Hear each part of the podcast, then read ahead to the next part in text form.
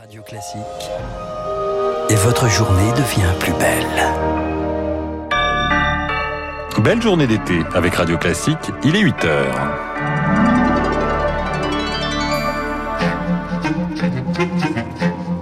« 8h, 9h, la matinale de Radio Classique avec Augustin Lefebvre. Les titres du journal, c'est la rentrée pour Jean-Michel Blanquer, conférence de presse du ministre de l'Éducation ce matin.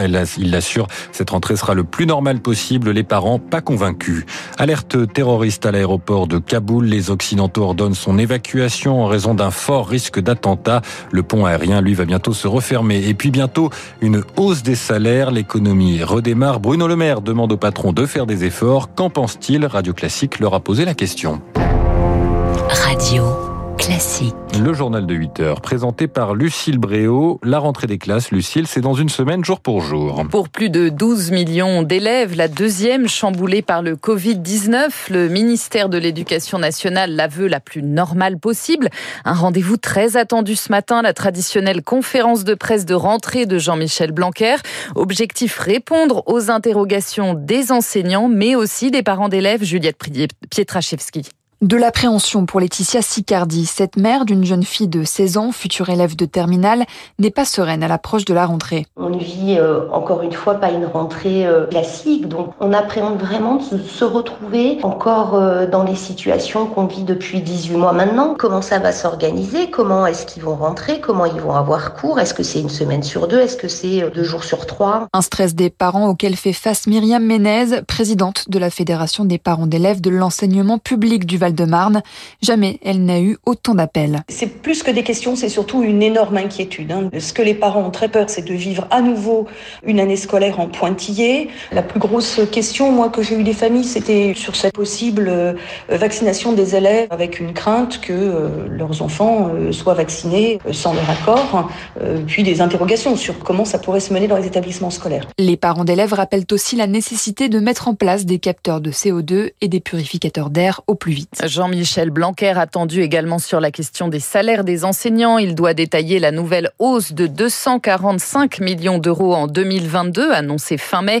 D'après les syndicats qu'il a reçus hier, elle comprend des primes jusqu'à 57 euros nets par mois. Alors la rentrée dans une semaine jour pour jour en métropole, elle est reportée dans les Antilles. Au 13 septembre, soit dans 15 jours, en Martinique comme en Guadeloupe, le taux d'incidence commence à refluer, mais la situation reste très grave pour le gouvernement. Impossible ces conditions de rouvrir les classes pour Anne Criquet-Ayo. Elle est médecin généraliste à Fort-de-France en Martinique. Là, c'est infernal. Chez nous, nous sommes maintenant à 60% de variant Delta. Le variant Delta est porté par les enfants. On ouvrait les écoles, on lançait une explosion encore plus euh, parce que les enfants, euh, ils allaient se retrouver ensemble à l'école. On a quand même un système euh, dans les Antilles très clanique. Donc souvent, les mamies bah, s'occupent beaucoup des enfants avec des comorbidités très importantes. Donc il faut euh, faire attention à cette population fragile par le confinement et en préventif par la vaccination. Des propos recueillis par Rémi Pfister, rentrée reportée également au 13 septembre à Saint-Martin, Saint-Barthélemy et dans la zone rouge de la Guyane. En métropole, la situation en revanche semble se stabiliser selon Jean Castex, le Premier ministre, qui rappelle ce matin qu'on reste au-delà des 20 000 cas détectés par jour. Il annonce aussi l'arrivée de la troisième dose de vaccin dans les EHPAD. Ce sera à partir du 12 septembre.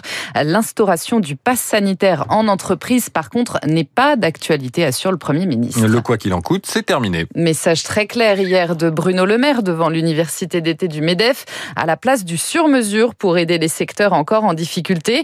L'économie redémarre. Le ministre de l'économie invite même les patrons à pourquoi pas augmenter les salaires. Alors les chefs d'entreprise sont-ils convaincus? Pas vraiment, Victorien Villaume. Augmenter les salaires, c'est une mauvaise idée. Il n'y a pas d'inflation pour le moment en France, estime Samuel Tual.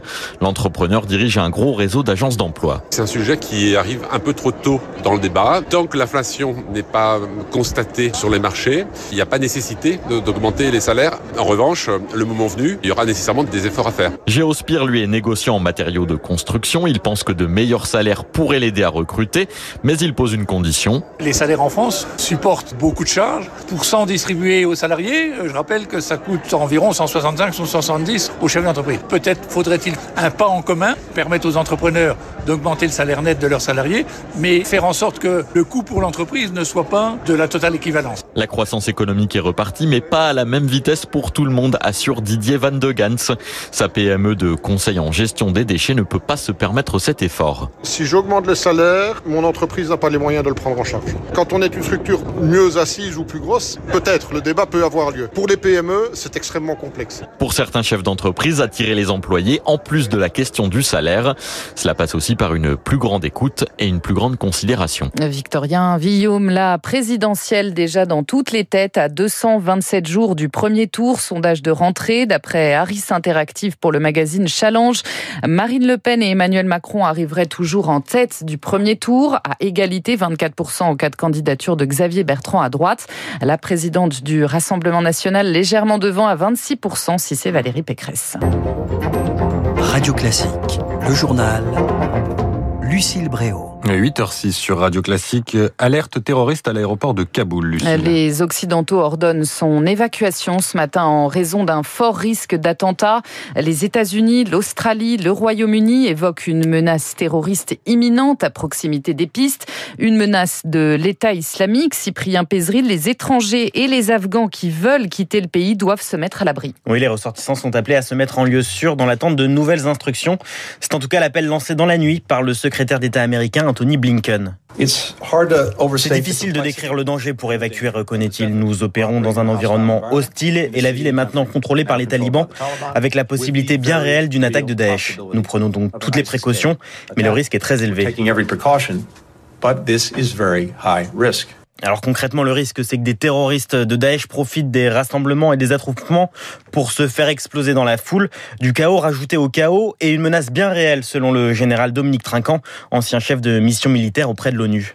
Il y a une certaine confusion et une difficulté autour de l'aéroport, et ça serait une occasion euh, remarquable pour les pour Daesh de s'infiltrer et de profiter de ce chaos pouvoir euh, provoquer un attentat, soit contre les personnes au sol, soit contre les avions. Je rappelle que Daesh, ce qu'il cherche, c'est d'abord à montrer qu'il existe face aux Occidentaux, mais face aux talibans également. Mais même face à la menace forte, les gens ne veulent pas quitter l'aéroport, selon un responsable afghan cité par l'agence de presse Reuters.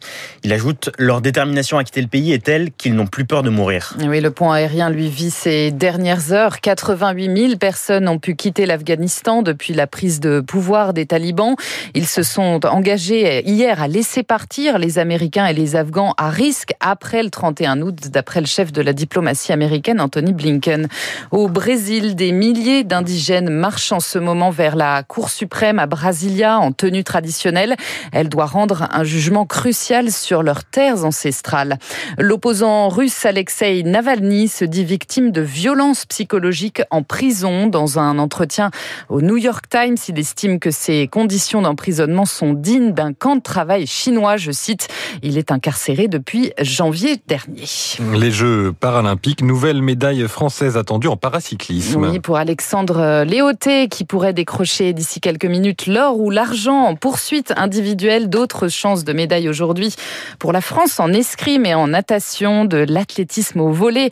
Les Jeux paralympiques, c'est 22 sports représentés au Japon avec deux petits nouveaux cette année, le taekwondo et le badminton, où la France de vrais espoirs, notamment avec David Toupé. Il s'est envolé cette nuit pour Tokyo. Son portrait signé Rémi Vallès. C'est en 2003, à 26 ans, que la vie de David Toupé bascule. Ancien membre de l'équipe de France de badminton, il devient paraplégique après un grave accident de ski qui le laisse en fauteuil roulant. Près de 20 ans plus tard, c'est dans un autre fauteuil, un bijou de technologie spécialement conçu pour lui par des ingénieurs d'Airbus, qu'il s'apprête à disputer les Jeux de Tokyo. On réalise pas tant qu'on n'est pas sur place, mais euh, on est des morts de faim là, il faut nous lâcher là. Car pour David Toupé, 44 ans, les Jeux paralympiques, c'est une consécration, l'aboutissement d'un long combat mené sur et en dehors des terrains pour développer une discipline qui n'existait pas en France au moment de son accident. D'être là en tant que joueur, euh, tant d'années après, euh, c'est une grosse, grosse fierté. Puis la fierté, elle n'est pas seulement d'être au jeu de façon individuelle, c'est d'être au jeu avec un partenaire de double, avec un entraîneur des débuts, avec euh, plein de catégories. Enfin, les jeunes sont certainement pas assez compte, mais d'avoir autant de représentants avec autant de chances de médailles, c'est juste énorme. Énorme, comme le palmarès du Breton, ex-champion du monde, quadruple champion d'Europe, et qui rêve de décrocher leur paralympique, même si l'absence de public risque de gâcher un peu la fête. C'est un cérémonie cérémonie d'ouverture, d'être applaudi par 8000 personnes dans un stade dédié au badminton. Au Japon, dans le pays du bad, ça aurait été un, un kiff monstrueux d'avoir la fête populaire. Quoi. Et rendez-vous pour ça, promet David Toupé, dans trois ans pour Paris 2024. Un portrait signé Rémi Vallès et puis les suites des incidents lors du match de football Nice-Marseille, match de Ligue 1. La Ligue de football professionnel a rendu ses premières décisions hier. Alors la suspension d'abord de Pablo Fernandez, un membre du staff de l'Olympique de Marseille. Et puis le match Nice-Bordeaux de samedi se tiendra lui à huis clos. 8h10 sur Radio Classique, c'était le journal de Lucie Lauréau. Prochain point euh, sur l'information à 8h30. Tout de suite, l'édito politique de Guillaume Tabar et nous sommes en direct avec notre invité Raymond